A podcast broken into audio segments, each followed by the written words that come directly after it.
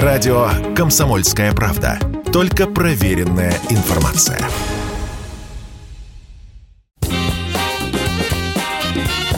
Был бы повод. Здравствуйте, я Михаил Антонов, и эта программа «Был бы повод» 21 июля на календаре и рассказ о событиях, которые происходили в этот день, но в разные годы, ждет вас в сегодняшней передаче. 1944 год, 21 июля. В Германии казнят полковника вермахта Клауса фон Штауфенберга, который был инициатором заговора против Гитлера.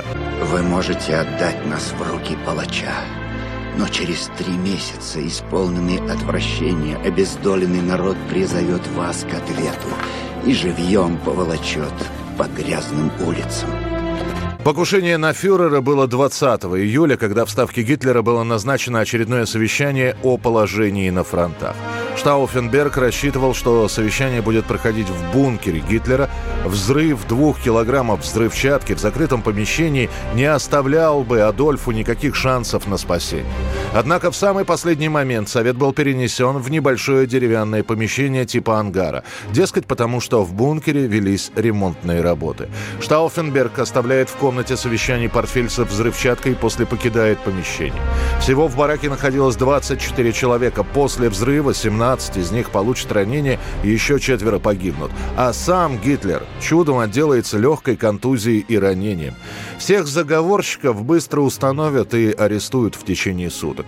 Это будет лишь верхушка заговора. Далее чистка пройдет дальше, и всего будет арестовано до полутысячи человек, 200 из которых приговорят к смертной казни. Клауса фон Штауфенберга и трех его близких друзей-соратников расстреляют прямо во дворе тюрьмы, предварительно сорвав погоны и награды. В последний момент Клаус успеет выкрикнуть. Да здравствует священный Остальные будут повешены, причем весьма изощренным способом не на веревках, а на рояльных струнах. 1969 год, 21 июля. Маленький шаг для человека и гигантский для всего человечества. С этими словами астронавт Нил Армстронг в этот день ступает на поверхность Луны. It's one small step for man, one giant leap for mankind. Отправка Аполлона-11 изначально анонсировалась как первое посещение Луны людьми, в отличие от СССР, где полет Гагарина и Терешковой сообщался постфактум, то есть, по сути, после свершившегося события, лунная миссия в США широко рекламировалась. Основной упор делался на то, что именно американский гражданин станет покорителем Луны. Нил, если этот полет будет успешным, вы наверняка войдете в историю. Что вы об этом думаете? Мы уверены, успех нам обеспечен. К вечеру 15 июля более полумиллиона туристов, желавших стать очевидцами исторического события, приезжают к мысу Канаверо. Были заняты все гостиницы, а цена в местных кафе выросла в несколько раз из-за наплыва желающих. Сдавались даже лежаки по 25 долларов для тех, кто не нашел жилья и предпочитал спать на улице. Two, one, zero. Сам полет Аполлона-11 пройдет штатно, а дальше весь мир будет следить, как человек впервые выходит на поверхность Луны.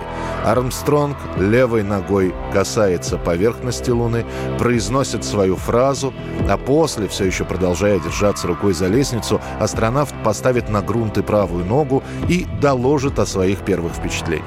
По его словам, мелкие частицы грунта походят на порошок, который можно легко подбросить вверх мыском. Они прилипают тонкими слоями к подошвам и бокам лунных ботинок, как измельченный древесный уголь. Через 15 минут после того, как Нил Армстронг сделает первый шаг на Луне, из кабины начнет спускаться и Бас Олдрин, второй астронавт. Армстронг, стоя внизу недалеко от лестницы, скорректирует его движение и сфотографирует База.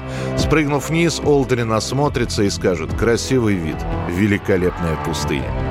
В советской прессе о полете американцев на Луну хоть и расскажут, но уделят этому всего лишь несколько строчек в газетах. Сам выход астронавтов на поверхность очень коротко покажут в программе «Время».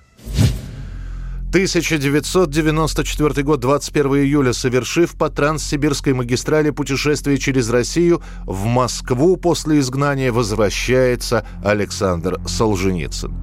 Добро пожаловать на нашу землю и давайте все вместе поприветствуем возвращение Александра Исаевича Солженицына в столицу Москву. Ура! Реабилитация Солженицына на родине началась еще в 80-х годах. Отдельными главами начинают печататься его произведения в советской прессе. В 90-м опубликуют статью Солженицына о путях возрождения России. Ему вернут аннулированное в середине 70-х гражданство и закроют уголовное дело 20-летней давности. Архипелагу ГУЛАГ присвоят государственную премию. А после выйдет знаменитая статья Солженицына «Как нам обустроить Россию». России. Именно в этот момент писателя начнут звать обратно на родину.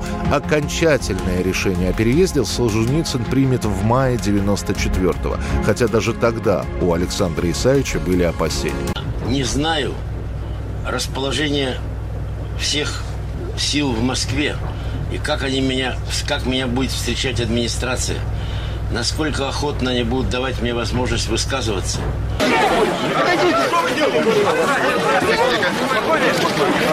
Но писатель не поехал в Москву сразу, а сначала прилетел в Магадан, затем перебрался во Владивосток и поехал на поезде через всю страну, организовывая встречи с людьми.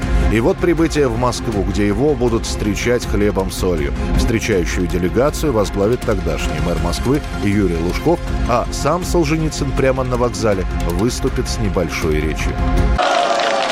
После 20-летнего принудительной разлуки вот я снова на родной земле. 21 июля 1975 года в Советском Союзе на гибкой пластинке выходит песня «Орликина», с которой Алла Пугачева победила на фестивале «Золотой Орфей» в Болгарии. Пугачева на тот момент солистка одного из самых популярных вокально-инструментальных ансамблей Советского Союза «Веселых ребят». Именно ее отдельно, как вокалистку ансамбля, отправляют на конкурс в Болгарию. Причем также специально песня для конкурса выбирается с болгарской родословной. Дело в том, что основа нашей песни «Орликина» — это слегка переработанная композиция «Орликин», которую исполнял певец Эмил Димитров. Върви каручката на стария буо. От град на град се нижат тъжни дни. Каручката с скъсано платно. И куклите Мели и Арлекин Для «Золотого Орфея» делается специальная аранжировка песни. Конкурс показывают в прямом эфире по советскому телевидению. Пугачева, получив главный приз, становится в одночасье популярной. Тут же фирмой «Мелодия» будет записана пластинка с этой песней, а Алла Пугачева решит оставить «Веселые ребята» и начать карьеру сольной певицы.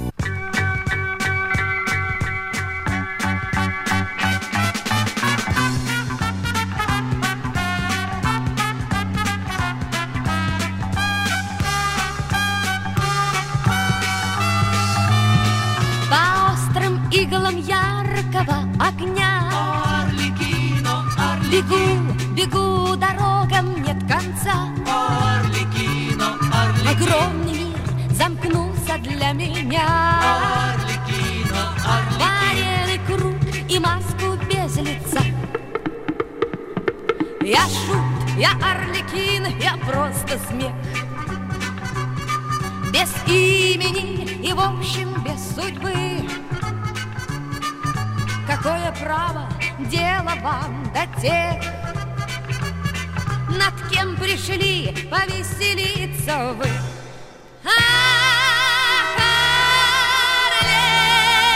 Арлекино, Арлекино, Нужно быть смешным для всех.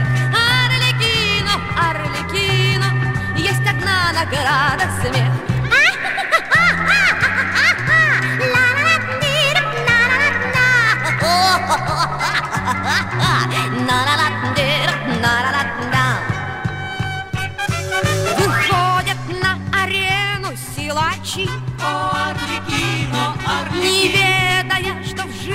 Есть печаль. Арлекино, Арлекино. Они подковы гнут, как калачи. Арлекино, И цепи рвут движением плеча.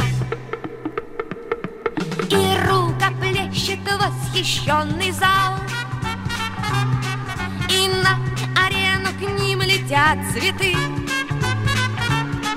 Для них играет тушь, горят глаза. Заполняют перерыв.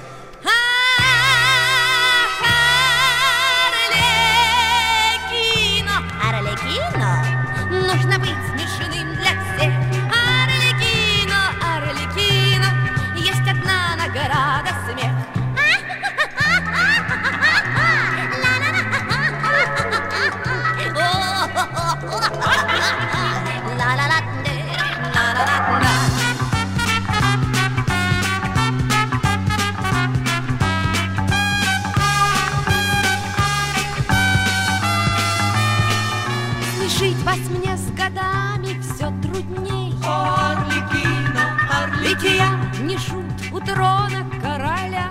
Арлекино, Я Арлекино. Гамлета в безумии страстей, Арлекино, Арлекино. который год играю для себя. Это была программа «Был бы повод» и рассказ о событиях, которые происходили в этот день, 21 июля, но в разные годы. Очередной выпуск завтра. В студии был Михаил Антонов. До встречи. «Был бы повод»